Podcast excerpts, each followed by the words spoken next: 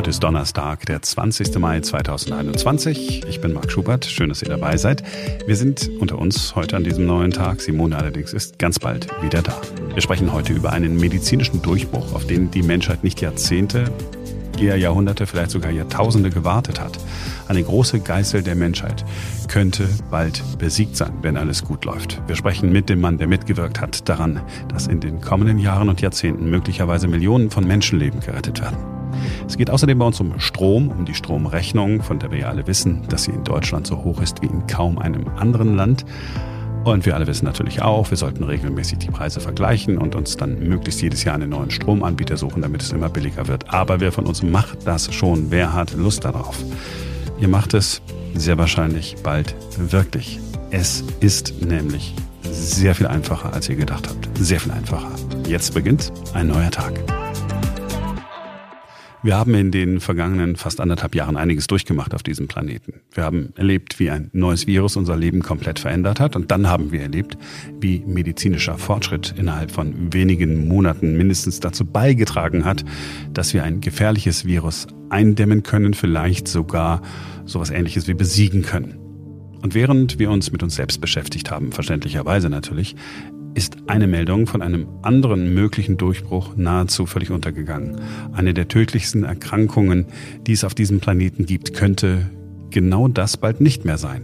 Tödlich. Es ist eine Infektion, die uns hier nicht bedroht, aber von der nach Schätzungen der Weltgesundheitsorganisation jedes Jahr mehr als 200 Millionen Menschen betroffen sind. Mehr als 400.000 Menschen mindestens sterben jedes Jahr. Es ist Malaria. Es ist die häufigste Infektionskrankheit der Welt. Der Krankheitsname Malaria kommt aus dem italienischen Mala aria, schlechte Luft. Und das kommt daher, dass Malaria immer dort besonders verbreitet war, wo es feucht war. Zum Beispiel in Sümpfen und in Sumpfgebieten ist die Luft eben schlechter oder wir als Menschen empfinden sie als schlecht. Der Erreger wird natürlich nicht über die Luft übertragen, sondern über Stechmücken, die, naja, dort verbreitet sind, wo es feucht ist. Also so kam es zustande. Und bis ins 19. Jahrhundert hinein gab es Malaria auch bei uns in Deutschland und in Europa. Wir haben die Malaria hier bei uns ja nahezu ausgerottet, weil wir über Jahrzehnte hinweg Feuchtgebiete trockengelegt haben zum Beispiel und damit haben wir die Mücken verdrängt und mit den Mücken auch den Erreger. In anderen Regionen der Welt ist das natürlich keine Option. Es sind vor allen Dingen Entwicklungsländer rund um den Äquator, die von Malaria heute noch heimgesucht werden, wie wir vor Jahrhunderten.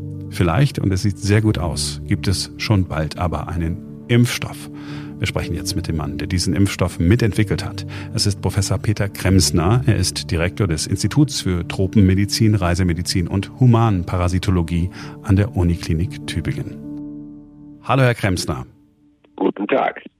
Wenn wir in diesen Tagen von Impfen reden und von Vakzinen reden, dann reden wir immer über Corona. Ähm, wir haben uns heute verabredet, weil wir über Malaria sprechen wollen und äh, eine tatsächlich äh, eine Entwicklung, die wirklich Hoffnung macht. Vielleicht aber noch mal ganz äh, zuerst, als ich mich auf unser Gespräch vorbereitet habe, habe ich mir so ein bisschen was angelesen in, in Sachen Malaria und ich war ehrlich gesagt geschockt, wie viele Menschen weltweit von Malaria betroffen sind, jedes Jahr. Ja, das stimmt. Das sind viele hundert Millionen. Und es sterben immer noch ja, fast eine halbe Million, vor allem afrikanischer Kinder jedes Jahr. Das wird ein bisschen in den Zeiten von Covid-19 vergessen, aber die Malaria wird nicht weniger, sondern ja, wie es ausschaut, eher jetzt wieder mehr, weil die Malaria-Kontrollmaßnahmen in den Covid-19-Zeiten auch in Afrika etwas abgenommen haben, zum Teil auch in manchen Ländern ganz sistiert haben. Und Malaria ist eine Krankheit, die ist uralt, möglicherweise tausende äh, von, von Jahren alt.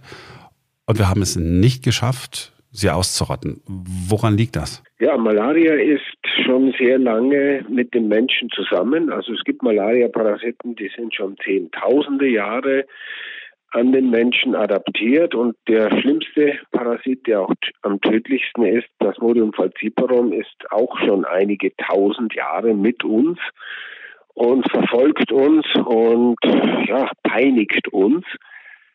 Er wäre ausrottbar, weil er praktisch nur den Menschen hat als einen Wirt, also die Mücke dazwischen eigentlich noch, das ist der Hauptwirt, wenn man so will. Also der Mensch ist so ein äh, der, der betroffen ist, äh, aber es gibt keine anderen Säugetiere, es gibt keine anderen Reservoirtiere. Insofern wäre die Malaria über letztlich große Anstrengungen ausrottbar. Das ist anders bei Zoonosen, zum Beispiel bei anderen Erkrankungen, wo sehr viele andere Tiere auch mit befallen sind. Also Coronavirus wäre so ein Beispiel? Genau, das Coronavirus ist das klassische Beispiel, das wird man nicht ganz ausrotten können, abgesehen davon, dass es sich auch schon so festgesetzt hat im Menschen, aber das kommt auch in Tieren vor und so auch bei der Influenza, die Grippe, die kommt auch in Tieren vor, die springt dann wieder über in den Menschen und viele andere Infektionskrankheiten auch. Die Malaria hat nur den Menschen. Insofern ist sie wirklich angreifbar, ist sie ausrottbar und es gibt Flaschenhälse, wie man so sagt, äh, wo man ansetzen könnte genau da von der Mücke zum Mensch zum Beispiel ist ein solcher. Wenn man da zwischenkommt und das versuchen wir mit unserer Impfung oder mit dem Ansatz, dann könnte man die Malaria auch mit einer solch guten Impfung, naja, zumindest sehr stark reduzieren, vielleicht ausrotten eines Tages. Ich, ich habe nochmal die Frage, woran liegt es, dass wir es bisher nicht geschafft haben? Liegt es daran, dass in Entwicklungsländern Malaria deutlich verbreiteter ist als in der entwickelteren Welt? Es gibt sehr viel mehr Geld für Krankheiten, die uns in den reichen Ländern betreffen, als die Bevölkerungen in den ärmeren Ländern.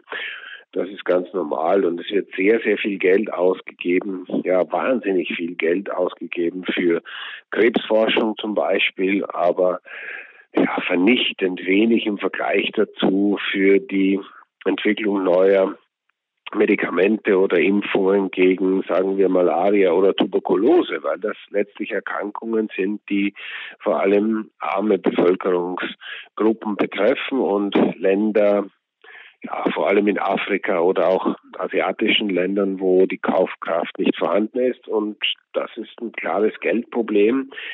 Da wird nicht investiert und das ist pekuniär für die meisten pharmazeutischen Unternehmen keine Frage, dass sich da nichts holen lässt. Umso wichtiger ist ja etwas, was passiert ist. Ich, ich, ich scheue mich immer, das Wort Durchbruch zu nennen. Da frage ich mal Sie, ist es ein Durchbruch, die Entwicklung, an der Sie beteiligt waren? Ja, wir haben jetzt kürzlich hm, in Folge von Studien, die wir gemacht haben, gezeigt, dass man mit einer sehr einfachen Vorgehensweise äh, sehr gute Erfolge erzielen kann. Wir haben mit einer sehr einfachen, sehr kondensierten, straffen Immunisierung, also einer Impfung, dreimal hintereinander gegeben an den Tagen 0, 5 und 28, also innerhalb von vier Wochen, einen Schutz der um die 80 Prozent ist, erreicht bei gleichzeitig sehr guter Verträglichkeit. Das konnten wir in Tübingen zeigen. Wir haben ein Malaria-Infektionsmodell. Also das heißt, wir müssen nicht in große Studien in Afrika zuerst gehen, sondern können das wirklich in überschaubaren äh, Anzahl von Studienteilnehmern zeigen, wo wir dann einen Teil mit Placebo impfen, einen Teil mit der wirklichen Impfung und dann verblindet, sodass weder der Arzt noch der Studienteilnehmer wissen, in welcher Gruppe sie sind, Infektionen setzen und so auch dann den Schutz zeigen. Und das ist uns gelungen und da sind wir sehr froh und werden demnächst das weiterentwickeln im Sinne einer Zulassungsstudie, einerseits für Reisende, andererseits auch in Afrika dann bei Kindern in Afrika einsetzen.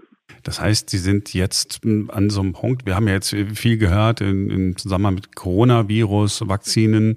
Äh, gibt es schon diese Phase 3 Studie? Wir werden mit einem solchen Ansatz, den wir haben, indem wir eben die ganzen Parasiten genommen haben und äh, eingespritzt haben und die abgeschwächt haben. Also ein sehr klassischer, sehr alter, ja, fast altbackener Ansatz, mit dem wir diese guten Erfolge erzielt haben dem werden wir, wenn es gut geht, noch im Herbst in eine Zulassungsstudie, also in eine Phase 3 Studie gehen und hoffen dann, dass wir vielleicht sogar nächstes Jahr schon so weit sind, eine erste Zulassung für einen allerersten Malaria-Impfstoff zu kriegen. Das ist doch ein Durchbruch oder liege ich da falsch? Ja, das müssen Sie sagen. Wir würden es so bezeichnen, aber wir haben einen Ansatzfehler. Wir sehen immer das, was wir machen und vor allem, wenn es gelingt, dann als ein großer Erfolg. Jetzt haben wir erlebt, wie innerhalb von Monaten ein, ein Impfstoff, dem es zu einem Erreger entwickelt worden ist, den man überhaupt noch nicht kannte. Und jetzt diskutieren wir darüber, okay, ob es noch ein paar Wochen oder ein paar Monate dauert, bis wir geimpft sind.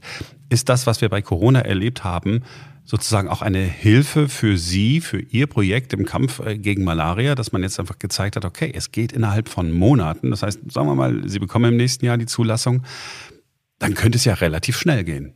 Ja, das sollte man meinen und ich hoffe das auch. Ich fürchte mich aber, dass mh, hm, es kaum haben wir Covid-19 ein bisschen in den Griff gekriegt und die Normalität kehrt wieder ein, dass wir wieder zurückkehren zu alten Mustern, sprich alten ja, Zeiten, die wir haben als Vorgabe bei der Einreichung in der Ethikkommission, bei der Einreichung von äh, ja, in, bei der Zulassungsbehörde, dass wir die Studie starten dürfen. Das hat früher immer, also für die Malaria-Studien zum Beispiel, Monate zum Teil gedauert.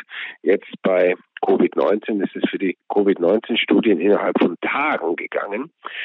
Es wäre wirklich wünschenswert, wenn die Zusammenarbeit mit den Zulassungsbehörden, Ethikkommissionen, anderen regulatorischen Einrichtungen so weiterginge. Ich fürchte, es wird nicht ganz so sein müssen wir in der Öffentlichkeit halt immer mal wieder drüber reden. Äh, machen wir dann auch. Die nächste Frage ist dann, okay, Sie haben die Zulassung.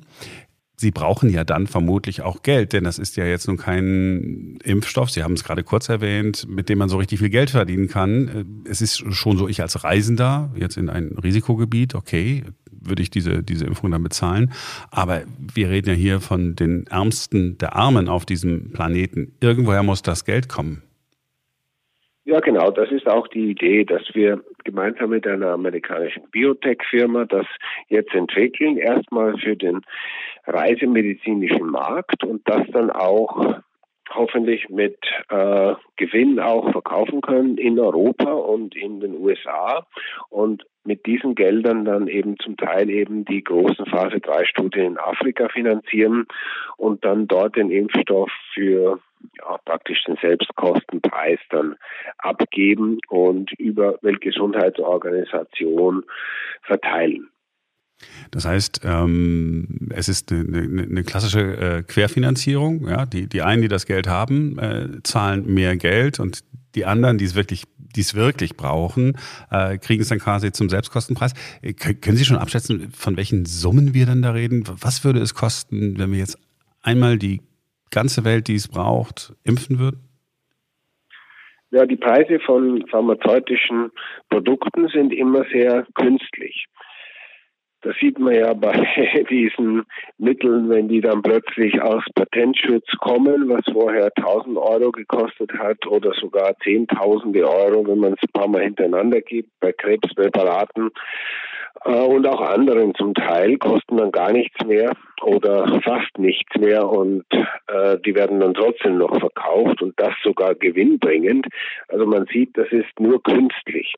Insofern ja, ist das etwas, das kann man gar nicht sagen. Und wenn man sehr wenig produziert von einem Mittel oder von egal was, wenn die Stückzahl gering ist, dann kostet es immer mehr als wenn man es Millionen oder gar Milliardenfach herstellt. Aber bei pharmazeutischen Mitteln ist es gigantisch. Wir sehen es bei Malariamitteln, die zum Beispiel für die Prophylaxe bei Reisenden um 100 Euro verkauft werden und das Gleiche gibt es dann in Afrika von der gleichen Firma auch vertrieben und verkauft um 50 Cent. Und das machen die auch nicht, weil sie so gütig sind oder altruistisch, sondern es lohnt sich dann wahrscheinlich immer noch für 50 Cent das zu verkaufen. Äh, oh, aber in Europa kann man 100 Euro verlangen. Ich, in unserem Gespräch hatte ich so den Eindruck, dass Sie tatsächlich, Sie, Sie, Sie haben einen Erfolg gefeiert, den ich Durchbruch äh, äh, genannt habe, aber Sie sind noch ein bisschen skeptisch. Wir müssen immer die großen Studien abwarten und dann feiern wir. Aber das, was wir jetzt erzielt haben mit unseren äh, Untersuchungen, die wir auch gut publiziert haben kürzlich, das ist äh, ja schon so, dass man sagen kann, der Weg ist vorgezeichnet, den Weg gehen wir mit diesen abgeschwächten Malaria-Parasiten haben wir ein Konzept entwickelt, das auch zur Marktreife gebracht werden wird. Und wenn wir jetzt die nötigen Gelder haben und wir haben jetzt da auch Anschubfinanzierung bekommen, dann können wir diese Zulassungsstudie machen und dann wird das auch klappen. Da bin ich sehr zuversichtlich. Kann der Mensch, der uns jetzt hört, irgendwas tun, um Sie zu unterstützen? Ja, auch über andere Erkrankungen sprechen im Moment, wenn wir bei der Medizin bleiben, als über Covid-19. Das würde ich mir wünschen, obwohl ich sehr viel gefragt werde, im Moment über Covid-19 zu sprechen. Und wir machen ja auch Untersuchungen dazu. Das ist normal für einen Infektiologen, aber dass man einfach auch an andere Dinge denkt und dass man eben auch äh, über wieder Sport und über Kultur spricht und auch an diese Menschen denkt, die das machen und eben auch die Künstler etc. und dass man eben dann auch bei Erkrankungen, die nicht nur Reiche treffen wie die Malaria, äh, ja, auch etwas tut dafür und daran denkt und über die Medien das publiziert. Das ist, glaube ich, sehr wichtig. Herr Professor Kremsner, ich wünsche Ihnen viel Erfolg. Ich danke Ihnen für Ihren Einsatz und ich danke Ihnen für das Interview. Ich danke Ihnen. Ich habe ganz am Anfang gesagt, dass wir über die Stromrechnung sprechen wollen. Ich habe auch gesagt, kaum jemand von uns wechselt regelmäßig, weil keiner Bock hat, sich das alles immer durchzulesen bei, wie heißen die, Check 24 und so und zu gucken, oh mein Gott, ist es da vielleicht noch ein bisschen billiger und da noch ein bisschen billiger. Und dann kommt die Stromrechnung und dann ärgert man sich doch. Mein Gott, warum ist denn das wieder so teuer geworden? Warum wird eigentlich immer alles teurer? Dabei muss das gar nicht sein. Ferenc Reinke ist bei uns. Er ist nicht nur Technik-Nerd, er ist auch Wechsel-Nerd. Seit Jahren liegst du mir mit dem Zeugs äh, in den Ohren und du bist damit die echte Randgruppe, weil du tatsächlich regelmäßig den Stromanbieter wechselst. Wie regelmäßig? Tatsächlich einmal jährlich. Oh also ähm, und damit bin ich wirklich, wie du schon gesagt hast, Randgruppe. Also ja, nicht mal jeder Dritte wechselt überhaupt irgendwann mal den Anbieter. Das muss man auch nochmal dazu sagen. Ähm, ein Drittel aller Stromkunden sind bei ihrem Grundversorger, der ja häufig den, den mit den höchsten Preis hat. Ähm, und tatsächlich ist so, wie gesagt, einmal jährlich äh, schaue ich nach, wechsle dann auch fast immer den Tarif und ich finde fast immer noch einen preiswerteren Tarif als den, den ich schon hatte obwohl ich tatsächlich äh, auch immer Ökostrom nehme. Ich wohne ja in Berlin, aber meine Anbieter, die kamen schon aus Kiel, aus Dortmund, aus München, ach was weiß ich woher. Ist ja auch egal. Aber das heißt, du gehst dann hier bei Veribox, Check24 und ja, äh, genau. so rein und musst immer selber was machen. Genau, ich muss ganz aktiv natürlich draufgehen sozusagen. Also erstmal muss ich natürlich daran denken, dass äh, der Vertrag demnächst endet und dass ich eine Kündigungsfrist habe. Ich mache das in dem Fall tatsächlich so, ich trage mir das in den Kalender ein, dass ich jetzt demnächst mal wieder nach dem Stromanbieter gucken muss. Und ähm, dann schaue ich äh, bei Verivox oder Check24 oder anderen Stromvergleichsportalen. Ich gucke auch immer bei mehreren, weil die natürlich ja davon leben, sozusagen neue Stromtarife zu vermitteln. Das heißt, man muss auch unter den Stromportalen sozusagen oder den Vergleichsportalen nochmal vergleichen und dann gucke ich da halt nach und wechsle. Das ist tatsächlich immer ein bisschen aufwendig. Ja, da habe ich überhaupt keine Lust drauf. Aber es gibt auch andere Anbieter. Ja, es geht viel einfacher. Ich wusste es wirklich nicht. Ich wusste es wirklich nicht. Es gibt tatsächlich Preiswächterportale. Ähm, eins davon, ähm, das erfolgreichste, weil es tatsächlich das erste war, ist SwitchUp. Und ähm, die versprechen mir einfach Folgendes. Ich wechsle dort einmal den Stromanbieter, da gehe ich im Prinzip drauf, mache einen Strompreisvergleich. Und ab dem Zeitpunkt checkt der für mich quasi in Zukunft die Strompreise. Der macht für mich den Vergleich. Ich muss also nie wieder auf die Seite draufgehen und aktiv Strompreise vergleichen und Anbieter vergleichen, sondern das macht die Seite. Und wenn sie dann quasi für mich einen preiswerteren Stromtarif findet, dann informiert sie mich und fragt mich, ob ich wechseln will. Und die Seite hat also auch im Blick, wie lange mein aktueller Vertrag läuft und ob es eine Kündigungsfrist gibt und ähm, wie die Laufzeiten sind und wie die Formalitäten des Vertragswechsels sind. Ich muss dann am Ende nur noch zustimmen, dass ich quasi jetzt zu dem preiswerteren Stromanbieter wechseln möchte und dann läuft das im Prinzip von ganz alleine. Ich habe überhaupt kein Trouble mehr damit. Nie wieder. Einmal mache ich das und dann Nie wieder drum Mhm, kümmern. genau. Ja, perfekt. Und äh, wie verdienen die ihr Geld? Ich meine, die, die werden ja wahrscheinlich auch Provision kassieren, oder? Genau, die bekommen auch Provision. Das funktioniert im Prinzip so. Also bei einem Vergleichsportal, da habe ich ja, wenn ich aktiv drauf gehe, eine Ersparnis. Die habe ich natürlich äh, bei sowas wie SwitchUp auch, aber meine Ersparnis wird ein bisschen kleiner. Die wird so zwischen 20 und 30 Prozent, äh, das kommt immer drauf an, wo ich hinwechsle und welches Preiswächterportal ich nutze, wird quasi meine Ersparnis irgendwas zwischen 20 und 30 Prozent kleiner. Aber ich muss mir eben nicht mehr die Mühe machen, es selber zu machen. Das heißt, in dem Fall ist es tatsächlich so, ich spare Zeit, aber dafür zahle ich eben einen kleinen Obolus an den Anbieter, ist im Prinzip eine Abgabe an den Dienstleister. Aber es schmälert sich quasi nur meine Ersparnis. Ich zahle nicht irgendwie obendrauf.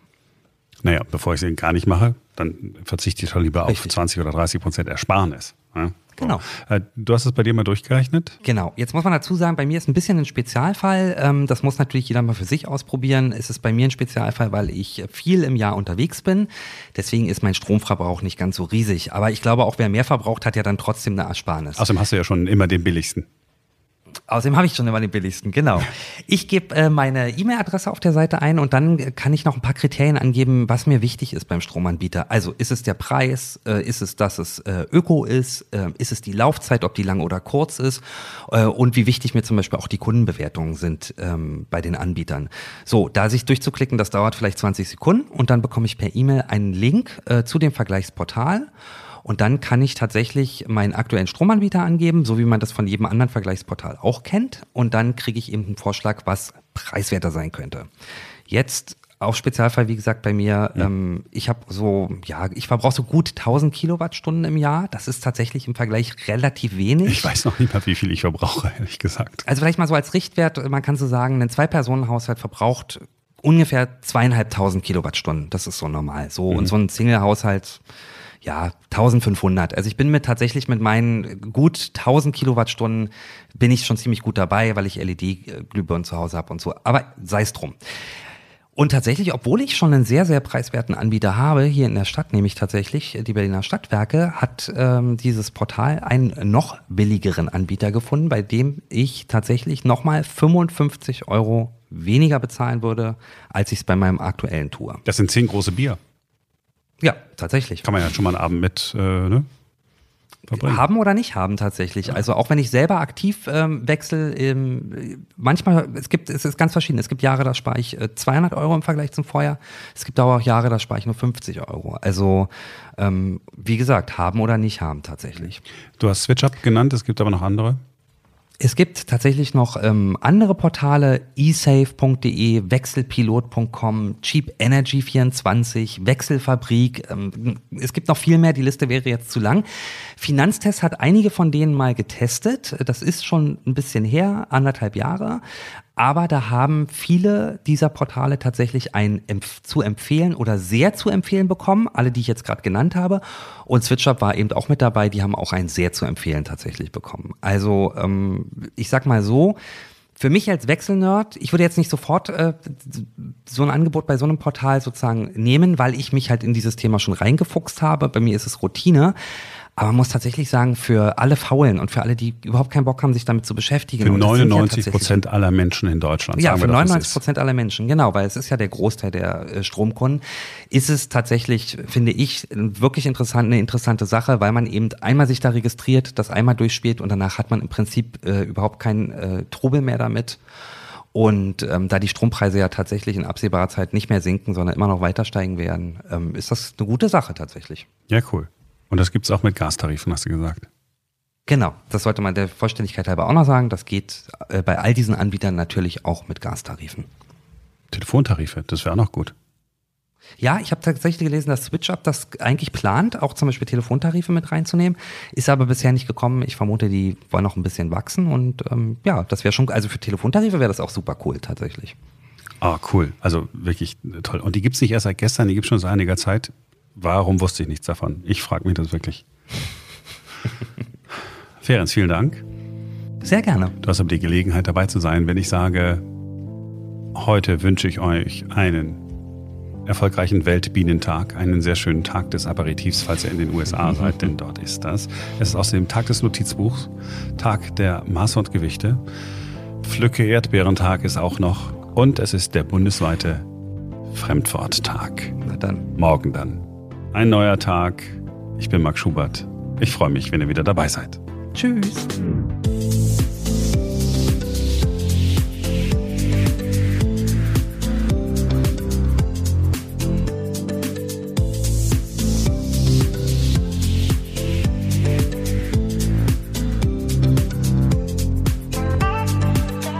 Welcher war dein Lieblingstag? Mm, der Pflücke die Erdbeerentag. Wer sich diesen Schwachsinn immer ausdenkt, ich weiß es auch nicht.